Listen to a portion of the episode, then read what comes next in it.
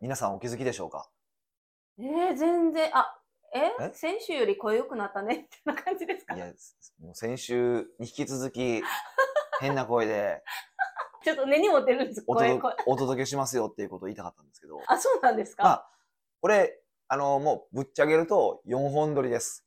えーね、ぶっちゃけすぎちょっと 4, 恥ずかしい。本撮りの2本目です。だからあと3本、今入れて3本あるわけですよ。え、三本、え、四本撮りやから、今で2本目じゃないですか。はい。あと二個ですよ。残り二個ですだかよ、ね。らこれ入れてよ3本言うとろうかな。あ、あこれ、あ、ほんまです。そうなんですよ。ちょっと難しかっだかた。ら今、はいプロポリスキャンディーを舐めながらちょっと喋ってるんですけど、行儀は悪いけいやど。いやちょっと申し訳ないんですけど、まあ理由はもう簡単で、僕あの、多分これ聞かれてる頃には、まああの僕、今スペインなんですよ。いいですね、スペイン。スペインなんですよ。そうすねなので、そう、スペインに備えて、もう、貯めとかないといけないわけですよ。ポッドキャスト。取りだめです、取りだめ。いやっぱりこういうのってリアル配信は無理ですよね。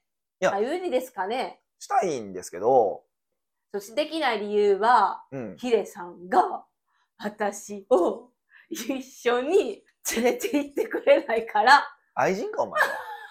いや、愛知ねよ。いや、私、アテンド係。いいやアテンドおるやん。すごい優秀なアテンド 係。あそうや、うん現地、あなアテンんドかじゃミないシュラの。ン、まあミシュランのなんか、とミシュランじゃないや、なんか世界で一番よく取れないみたいなレストランとか、そう、で、シェフズテーブル取ってくれたりとか、そうですよ、そうですよ。それ現地のガイドさんはもちろんいらっしゃいますけども、まあ、現地にね、スタッフがいたら、なんか、ちょっと緊急事態とかいたら対応できるな。ま あ全然いらない、全然いらないですけど、だから、まあそうなんですよ。ね。ですごい、えすガイドさんすごいんでしょあの、昔あの、石原さとみの、あ、あれじゃなかったです。あれは違う人やったんやあれはし知り合いで、別の番組って言ってました。あそのそうな番ん組や忘れましたけどあ、の、石原さとみの、それな何の話かっていうと、昔言ってたんですけど、石原さとみの、のなんか NHK で、バスク地方に行くっていう、まあ、スペインに行くっていう番組があったんですよ、NHK がなんかで。ね、2、3年前ですよもっねと。前ちゃうかな、コロナ前な気がする。あでそうたまですかたまたま見たんですけど、うんうんで、あの、でそこで、石原さとみ が、あの、ベレー帽を買ってたんですよね。絶対今話すと思いまえした。ベレー帽の話するやろうそなうってそう笑っちゃった。で、はいそれ以来、その、その店のうん、店で、日本人がアホみたいにベレー帽を買っていくと。うんだって、石原さとみが何個もやってから試着してからそう、と買っってたやんか。いはやい、確かに、石原さとみが来たらベレー帽可愛いようん。お前が来ても無理やっちゃう話なんですか。 いや、わからないですよ。ベレー帽が似合う人もいる。もう、大体多分、藤子不二雄みたいになるよ。手塚治虫か。ふ、ふちこしちこえ、あれじゃないですちょか。ジャイコじゃないですか。ジャイコでいこうか。ジャイコでもいいけ ど。普通ベレー帽って言ったらなんか手塚治虫とかの漫画家のイメージじゃないですか。ああ、ほん、ほん、本気の本人ですね。そうそうそうそう、はいじゃないですか。そうですよね。なるやろうなと思ってて、なんか、アーティスティックな感じ なんか考えろよって思いますよね。えどういやそんな、さとみちゃんがつけてるからって、お前には似合わへんぞいやいやい やいや、ほんま似合うかもしれへん。と。え、それ似合う人もたまには言ってますよ。はい。でも、そんなに売れてるってことは、だいたい似合うやつが買ってるとは思えないんで すよ。そもそも。大多数そんなが買なんってるらか、さとみちゃんがって言って、あの、そういうタイプは、まず似合わないと思うんですよ。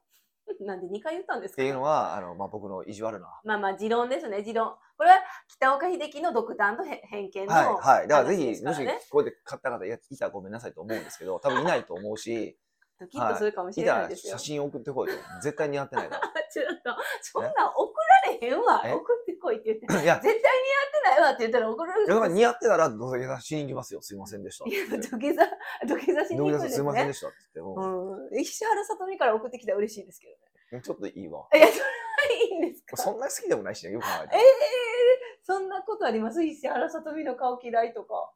うんで顔嫌いって言ってないじゃないですか。うん好きじゃないって言ったから。別に好きではないですよ。うんうんうん嫌いでもないし、好きでもないんですけまあまあまあまあまど、あそうそうそうそう。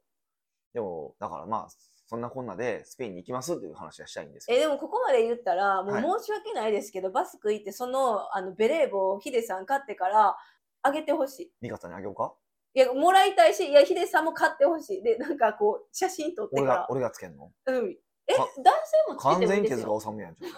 髪の毛の色が黒いから大丈夫です。そこ関係ないやん。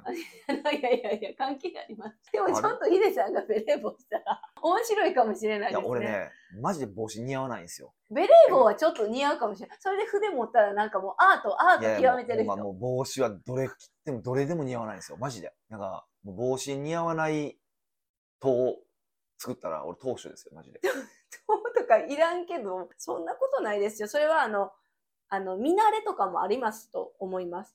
みんなでからあります そうと思思いいまますす。。見慣れもあると思うんですよ。自分が、の気持ちも関係あるんでそれもあるとは思うけど、いや、でも似合わないんですよ、マジで。いろいろ試したんですけど、うーん。え、じゃあ、あの、逆にベレー帽買ってきてください。私、あの、日本でしてからヒデさん前で披露します。 うんいや、そんな、けげんな顔して似合わへんよって言いたいんですかやめた方がいいと思うよ。え私、ベレー帽似合いそうじゃないですか似合わないですかうーん、でも、帽子かぶってる人ってダサくないですか、大体。ええ偏見でしょうん。違うんですか偏見かもしれないです。偏見、偏見でもいいですけど。いやいやいなんや、かあんまおしゃれやなと思う人に帽子の人があんまりイメージがす、まラッパあ、ーとごかく。一部ありますよ。あるけど、はいごく一部で、あーもう大多数は、大多数が、大多数は、そう、数数はそうじゃないよもうと。大多数は数は、数じゃないよ。 ヒデさんも噛んできた。違うよ、お前の真似した んよ。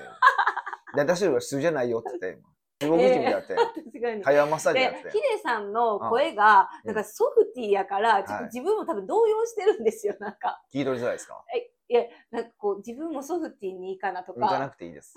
でただ声出てないだけなんで。俺声を抑えなきゃってなるとこうもごっちゃうんですよ、いや、もう本当出ないんですよ、声が。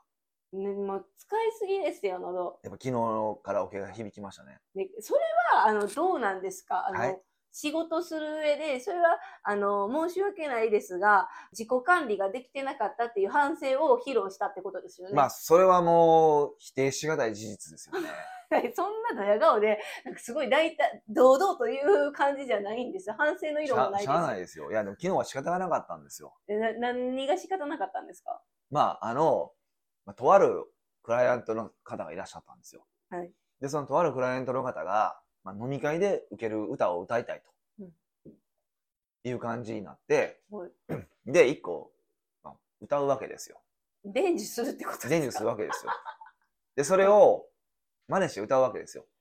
クライアントさんが、ははい、うまくいかないわけですよ。なんでですもう一回手本見せるわけですよ。か、はい、カラオケボックスでそう。で、また歌うわけですよ。はい。で、あんまり歌へんが横でフォローすするじゃないですか。はい。もう一回手本見せるじゃないですか。で、また歌うじゃないですか。で、繰り返すと、何曲歌ってんねんってなるじゃないですか、これ。いそうですね。は普通に考えて、いや、何してんねんっい。て。で、さらに歌いたい。曲歌うじゃないですか、さそ こに加えて。自分が歌いたいからですか、はいはいテンションは上がってテるンし。ション上がる曲歌うじゃないですか、なんか。はい。はい。なんか、x ジャパンとか歌うじゃないですか。もう声、喉に負担がかかる。そう。ででこう今そんな経緯を説明してもらっても、はいなんかこう納得とかじゃないですよ。クライアントのためにやったことなんで、名誉の負傷と言ってほしいです、本名誉の不当。祥、はい。そう捉えていいんですかね。それはもうそうでも、金太の大冒険を覚えてもらわないといけないんですよ。えー、え、それジェネレーションギャップあるんじゃないんですか。金太の大冒険、僕が生まれる前の曲でした、調べて。でも語り継がれてるんです語か。り継がれた金太の大冒険と、あと、えっと、何やったかな。えっと、パンティの歌、じゃあ、何やったかな、なんか忘れたな。パンティの歌。なんか、えそれ、それ、それだとブロック。パンの歌なんですけどティ、の歌はい。そう、っていうのを覚えるっていうのやったんですよ。いやもうなんかもうなんでってなりますけど、うんで、それを、北岡さんは、シラフで歌うんですね。っ確かてに言って尊敬されるっていうのかな、その、尊敬でしたけどね。そうですよね。まあえそのお客さんはお酒を入れて飲んでるんですか。はいはい、お酒を、お酒を飲んで歌ってました。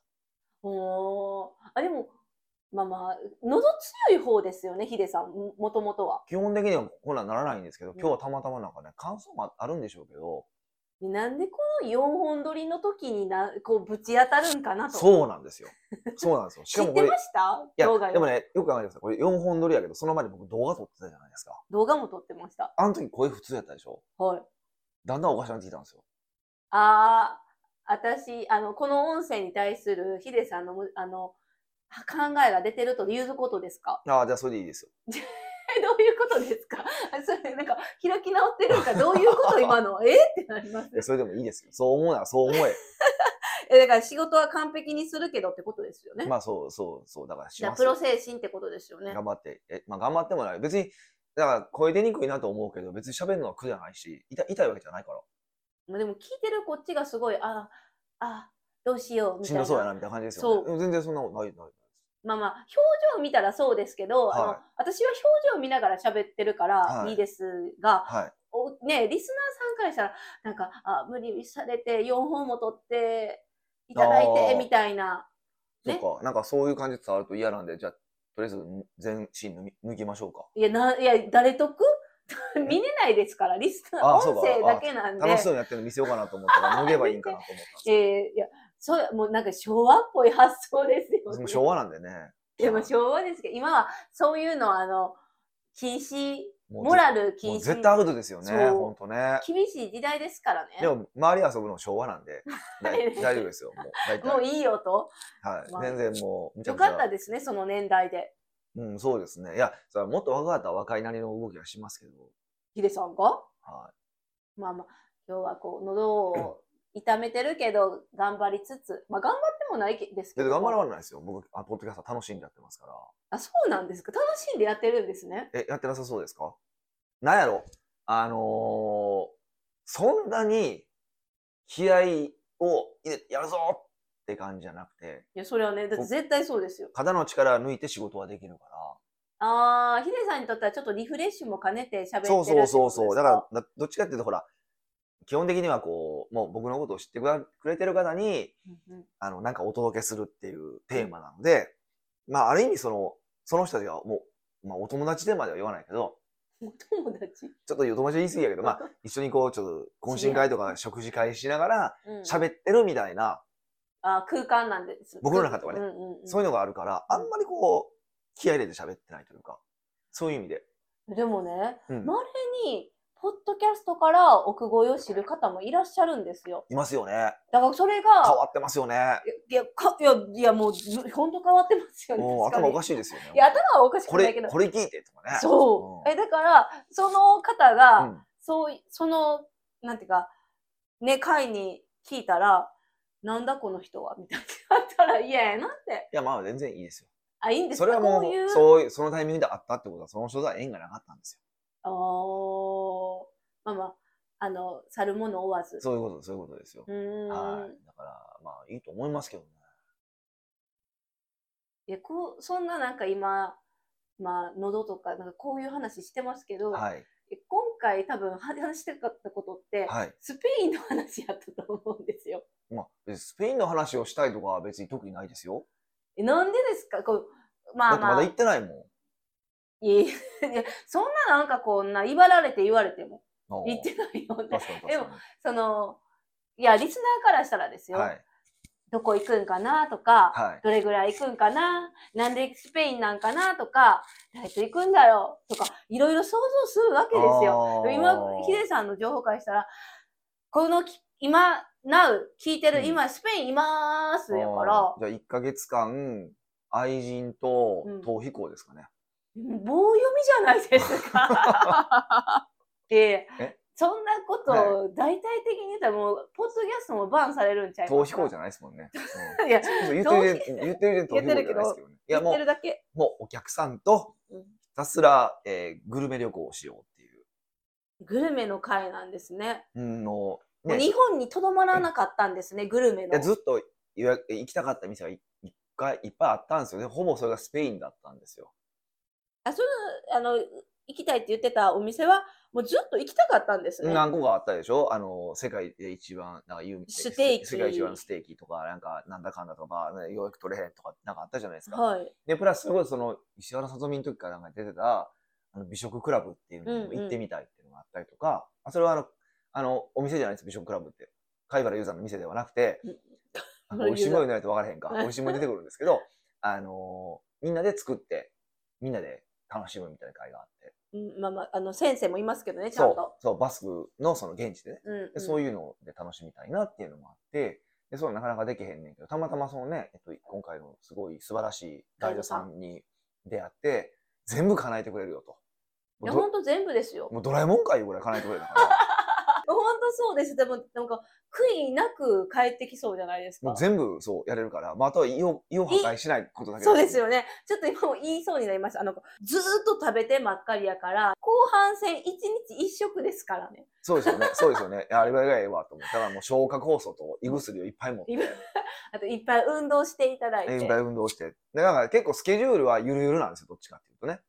あんまりパンパンに入ってないじゃないですか。そう、ゆるゆるなんですけど、この、なんていうんですか、こう、お店に行くまでの、ね、あの、距離というか、うんこう、すぐそことかじゃなくて、飛行機使って行ったりするから、そうですね。本気ですよね、なんか、う食んべに 行くのに。そうですね。みんな、それについてきてくれて。な嬉しい限りですはい、しど、うも。そう、なんかこう、多分、いずっと言ってた、ステーキのところって、うん。スペインから、まあ、どっかの地域なんですけど、飛ぶんですよ、うん。飛行機が。うんでも、飛行機が飛ぶか飛ばんかも、その時期によって曜日も変わったりするし、うんうんもし飛行飛行機が飛んだら多分1時間とかで行けるんですけうんど、うん飛べへんかったらもう下道で行くしかないから、はすごい5、6時間くらいかけて行くかみたいな、い。うんうんチャレンジングなことだったんですけど、うんよくそれも飛行機も飛んでるし、うんうん私一番びっくりしたのが、バスクって料理食べるのに1食4時間ぐらいかかるんですよ。問題はそれですよね、本当ね。なえ、4時間何するのって。そうですよね。そう。で、ま心配です、まあでもあのメンバーで行くから、まあ楽しくいろいろできるとは思うんですけど、楽しいですけど、長いじゃないですか、もう。あの、旅行のまあ、今回日程。 12日間ぐらいずっと一緒にいますからね。 そう。だからそこだけが私、なんか、え、トランプとか持っていかんでもいいのかなと一か、回ぐらい殴り合いになるかもしれないですけどね。え、ちょっと LINE やれたらどうしますそれそれもそれ それ面白い そうですけど。。なので、お土産話待ってます。まあ、お土産話3それに月してもうぐら3い月です ね。なので、ちょっと。っと長いですけど、皆さん、交互期待でそおうで待すちね。くそだんさい。なええ話があるかどうかわかんないですけど、まあ、大体、あのトラブル起こる、面白いトラブルが起こる人が一人いてるんで、 もきうっそのと、きっとそこにかけてるら、かけてる部分はあるんですけどもしすんごいとんでもないトラブルああったら、あの、3人でポッドキャストをしましょう。そのととそうその時そうの。ですね。もしくは生、生中継でお送りしたいなと思いますけど。北岡秀樹の奥越えポッドキャスト奥越えポッドキャストは仕事だけじゃない人生を味わい尽くしたい社長を応援します改めまして、北岡です。ミカです。はい。今回のご質問は、今回のご質問は、うんお久しぶり、青キングさんです。おお最近、あの、はがき職人にやられてくれてるかなって。また、復帰で。違う方から青キングさんに引き継がれたんかあな。あ、あの、お亡くなりになられあたもうななくなってはないですあよ。そういいいっぱいいますから、ははいがき職人は。北岡先生、ミカさん、こんにちはこん。にちは。毎週楽しく拝聴させていただいてありがとうごまざすい。ます。今回お聞きしたいことは、うん感性の言語化についてですほ普段ウェブ広告を作ることが多い仕事をしていますう。はい。ウェブ広告のバナーを作るときに画像サイトから画像写真を探して使っていますはい。その時に僕には反応が取れそうな画像なのかなんとなく見分けることができますうん。反応が取れそうな画像は光って見えるくらいですおおえすごくないですかすごい、いよいよなんかもうん、 こう、任せたらすごいすごい世界の方に行きましたね。はい。 そうですよね。ただ、どうしてその画像が反応が取れそうなのかを言語化して説明することができないんです。うん。なんとなくとか雰囲気とかという感じでしか説明できないなぁと感じています。うん。これから他の方に Web 広告の作り方を教えていくことを考えると、うん。なんとか言語化して再現性を確保できたら嬉しいなと思っています。うん。どのように考えたら言語化できるようになるのか、言語化できる、できないも含めて北岡先生のお考えをお聞かせいただけれたら嬉しいです。なるほど。 PS。はい。超個人的ポッドキャストの神会は第185回スタッフの雑な仕事ぶりを修正するにはです。少なく見積もっても、少なく見積もってもうん。 1000回は聞いています。それは言い過ぎやわ。でも少なく見積もってもって自分、ご自身で言うくらいやから、めちゃくちゃ聞いてるんちゃいます、まあ多分ちょっとそれは持って、盛り癖があるんでしょうえね。いや、もう青キングさん、私も知ってますけど、盛り癖ないですよ。そうですか。え、あるんですかいや、ないと思います。え、これあれですよね。年始ぐらいか、年末か年始ぐらいに、ね、神会とかあれば教えてくださいね、みたいな話してたの、もう忘れてますよね、そのお顔でしたら。はい。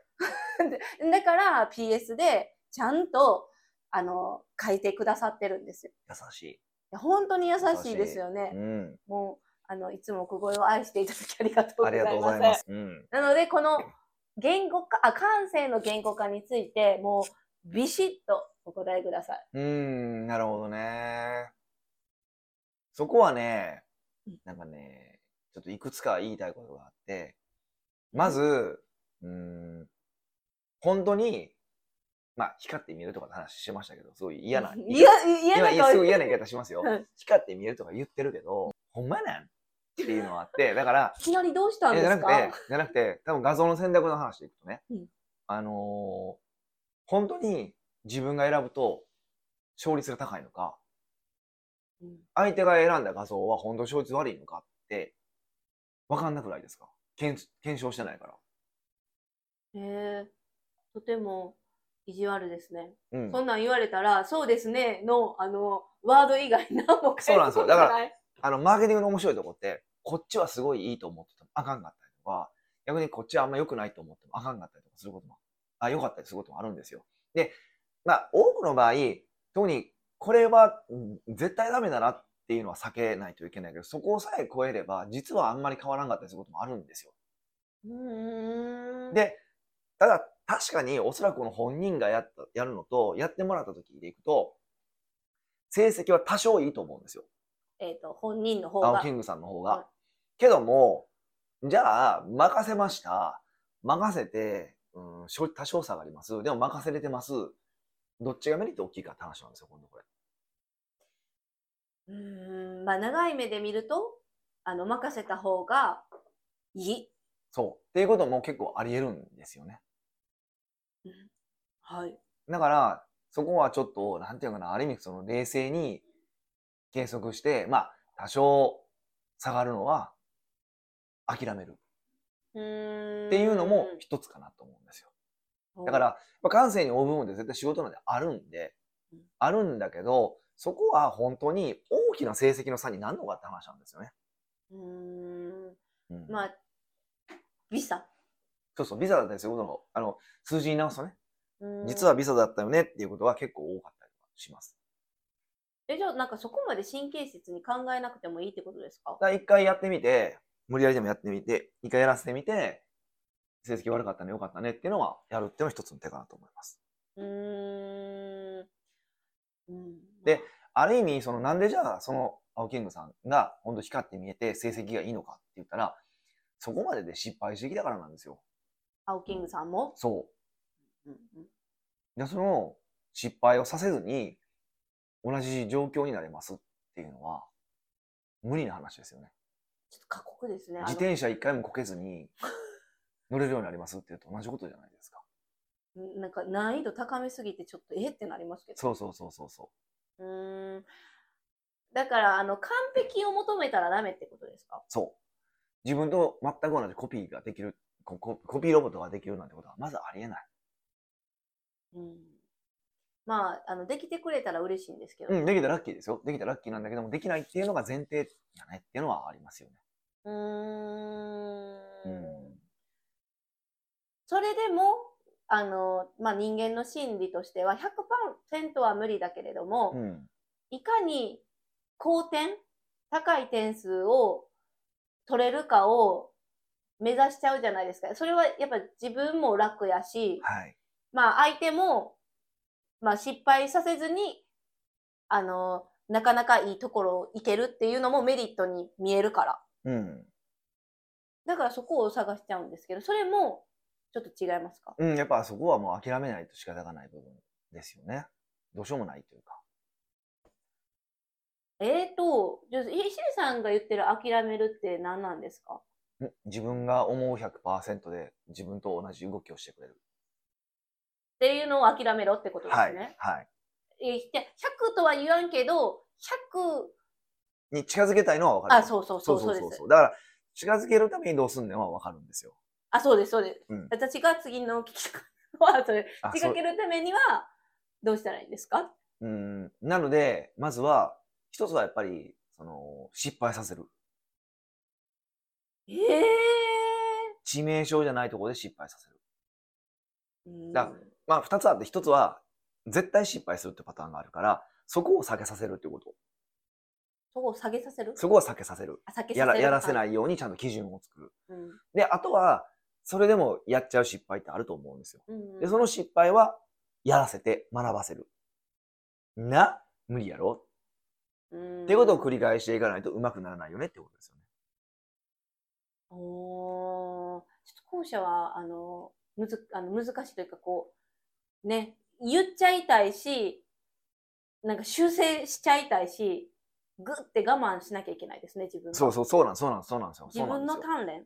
そう。きしつ、失敗する機会を奪うってのはやっぱ一番まずいですよね。